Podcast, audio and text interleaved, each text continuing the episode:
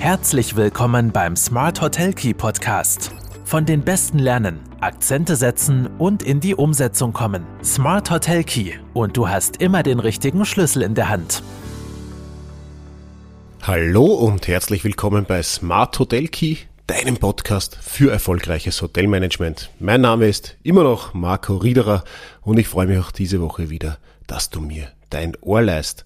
Heute geht's um das Thema Studienreisen. Ein bisschen auch aus aktuellem Anlass, weil wir haben vor kurzem äh, eine sehr spannende Studienreise für eine Destination einmal wieder äh, konzipiert und das habe ich zum Anlass genommen, um über die Wichtigkeit vielleicht für Horizonterweiterung und Perspektivenwechsel einmal eine Podcast-Folge zu machen, weil ich bin der Meinung, dass es wirklich sehr, sehr wichtig ist, sich auch immer äh, neuen Eindrücken auszusetzen, um für den eigenen Betrieb lernen können, äh, lernen zu können. Ähm, es ist also in der Hotellerie generell von entscheidender Bedeutung, sich mit den neuesten Trends äh, und Entwicklungen zu beschäftigen, äh, Schritt zu halten, um eben wettbewerbsfähig zu bleiben und den eigenen Betrieb auch erfolgreich weiterzuentwickeln. Äh, eine effektive Methode, um den Horizont zu erweitern und innovative Ideen zu gewinnen, sind definitiv Studienreisen, Trendreisen, Fachexkursionen. Ähm, diese bieten dir die Möglichkeit, über den Tellerrand zu schauen und eben auch neue Perspektiven zu entdecken. sie bieten auch die Chance, eben verschiedene Betriebe und Konzepte hautnah kennenzulernen, indem eben andere Hotels äh, und Gastgewerbe besucht werden und sie können die wirklich sehr wertvolle Einblicke in unterschiedliche Betriebsmodelle, Designkonzepte, Serviceleistungen und eben auch Kundenerlebnisse, Gästeerlebnisse äh, bieten. Dies ermöglicht es auch, erfolgreiche Strategien und bewährte Praktiken zu identifizieren und eben auf die eigene Situation anzupassen. Und genau darum soll es auch gehen. Also man soll es geht ja nicht darum zu kopieren, weil ich was sehe, was äh, gut funktioniert, sondern sich zu überlegen, boah, warum funktioniert das dort so gut? Was kann ich im eigenen Betrieb vielleicht anders machen? Was wäre vielleicht eine Geschäftsfelderweiterung sogar? Ähm, Darüber hinaus ermöglichen Studienreisen ja auch den Hoteliers, sich mit Kollegen aus der Branche auszutauschen. Auch das ganz, ganz ein ganz wichtiger Faktor, um eben Netzwerke aufzubauen.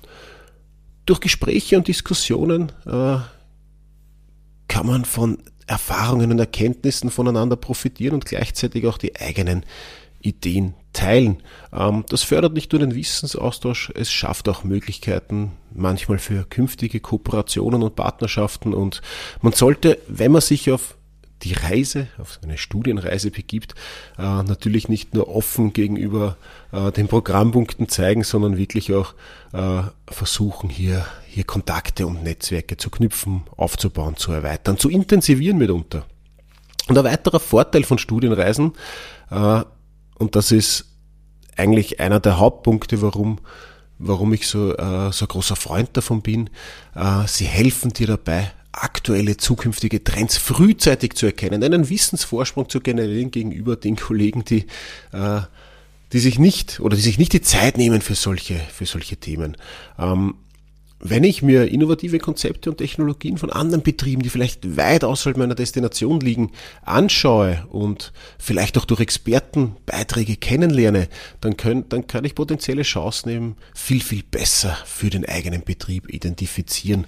Ähm, Beispielsweise sei es Integration von Nachhaltigkeitspraktiken, äh, die Implementierung neuer digitaler Lösungen oder auch einfach die generelle Anpassung der Service- und Dienstleistungsstruktur an veränderte Gästebedürfnisse, äh, vielleicht auch durch die Entwicklung von neuen Beherbergungsformen. Da kommen wir auch dann gleich noch dazu, weil das war der Anlass für die letzte Studienreise. Ähm, jedenfalls sollen Studienreisen wertvolle Inspirationen liefern und eben Impulse für die eigene Betriebsstrategie. Sie erweitern den Horizont und öffnen das klingt jetzt fast schon ein bisschen esoterisch, aber sie öffnen natürlich auch den Geist für neue Ideen und fördern vielleicht auch die eigene Kreativität.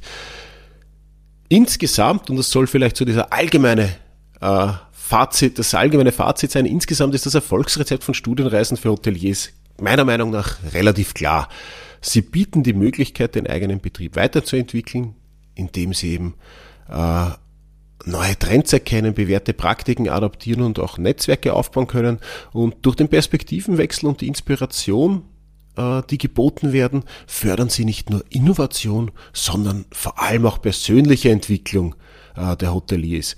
Und daher sollten sich Hoteliers generell und auch wenn du jetzt zuhörst und du denkst, na, sollte ich mir vielleicht einmal überlegen, ja, bitte nimm dir die Zeit für Studienreisen, um deine Perspektive zu erweitern und auch deinen Betrieb auf Erfolgskurs zu bringen. Ich habe es angekündigt, ähm, wir haben vor kurzem eine Studienreise durchgeführt, die stand ein bisschen auch unter dem Titel Manchmal bedarf es einen Perspektivenwechsels, um Neues entstehen zu lassen.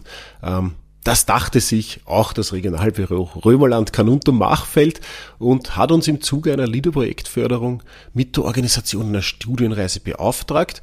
Ziel war es dabei, regionalen Hoteliers Anregungen für neue Qualitätsbetten zu liefern, um so eben den Tourismus in der Region langfristig zu stärken. Im Fokus der Reise stand der Erfahrungsaustausch mit anderen Gastgebern und eben vor allem, und das war so ein bisschen die, die, äh, die Aufgabenstellung mit innovativen, neuen, alternativen Beherbergungskonzepten. Und so haben sich dann schon äh, in dieser zweitägigen Studienreise, es muss ja oft gar nicht viel, viel mehr sein, äh, auch vielfältige Möglichkeiten für, für, für Erlebnisse geboten.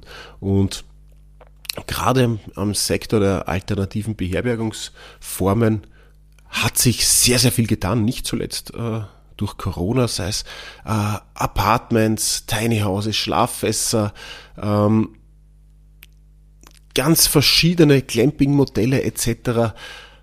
Immer mehr alternative Beherbergung findet sich im österreichischen Tourismus und das kann einerseits natürlich äh, das Pferd sein, auf das man zu 100 Prozent setzt, ist es oft nicht. Es kann aber vor allem eben auch eine attraktive Erweiterung zum Bestandsbetrieb sein.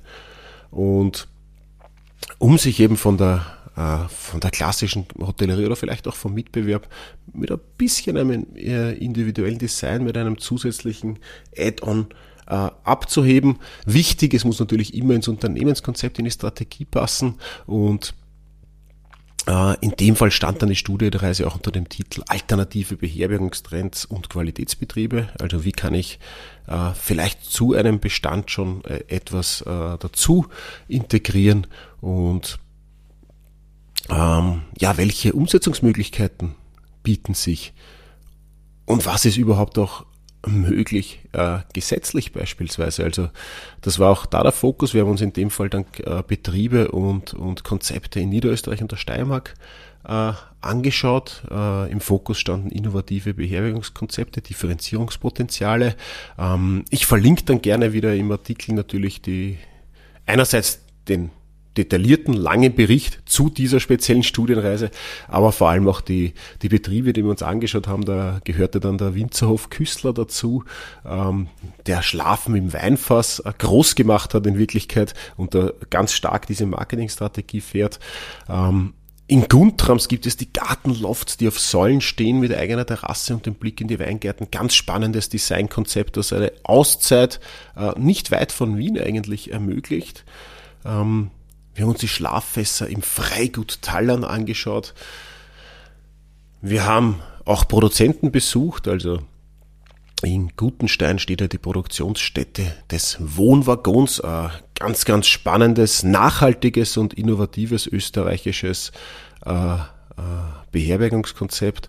Und das Wiesenquartier stand auch noch auf der auf, der, auf dem Reiseplan, äh, wo Tiny Houses den Betrieb eigentlich fast schon gerettet haben, wo die Gastronomie nachgelassen hat, wo äh, aufgrund der äh, auf, auf, aufgrund der Serviceintensität kein, kein klassischer äh, klassische Bettenstruktur möglich war, wo man wirklich auf diese, diese Tiny Houses äh, gesetzt hat mit ähm, hochqualitativen äh, Design, super Ausstattung, aber eben in der Dienstleistung auch leichter zu bewerkstelligen. Begleitet wurde die Studienreise natürlich dann durch Fachgespräche, durch äh, Gespräche mit den jeweiligen Geschäftsführern und Entwicklern, aber auch Expertenbeiträge zu den Themen Innovation, Trends und vor allem auch Investitionsplanung, rechtliche Rahmenbedingungen. Was darf ich überhaupt, was, äh, auf was muss ich aufpassen und wie könnte, wie könnte so ein schrittweiser Plan zur Umsetzung ausschauen. Äh, Wie gesagt, ich bin ein großer, großer Fan von Studienreisen. Ich bin der Meinung, wir müssen eigentlich ständig schauen, was tut sich am Markt, um für den eigenen Betrieb auch die richtigen Ableitungen treffen zu können. Ist auch ein großer Fokus in meiner täglichen Arbeit, äh, immer ein bisschen offenes Ohr und auch offene Augen dafür zu haben, was was sich gerade bewegt, was sich gerade tut. Und wenn du die Gelegenheit hast, einmal bei einer Studienreise bei dir in der Region äh, äh, oder außerhalb der Region auch vor allem äh, teilzunehmen, bitte nutzt die Gelegenheit. Es schau dir vorher natürlich das Programm an, äh, ob es interessant für dich ist. Wenn ja, äh, nutze die Gelegenheit, nimm dir die Zeit. Es ist wirklich, wirklich meistens sehr gut äh, investierte Zeit. Ja, mehr Details zu dieser von mir erwähnten expliziten Studienreise gibt's dann auch verlinkt im Blog. Wenn du noch Fragen dazu hast oder äh, dir noch nicht sicher bist, ob das was für dich ist, äh, lass mich gerne wissen, warum es so ist. Äh, schreib mir oder hinterlass auch einfach einen Kommentar unter dem Blogartikel, wie du willst.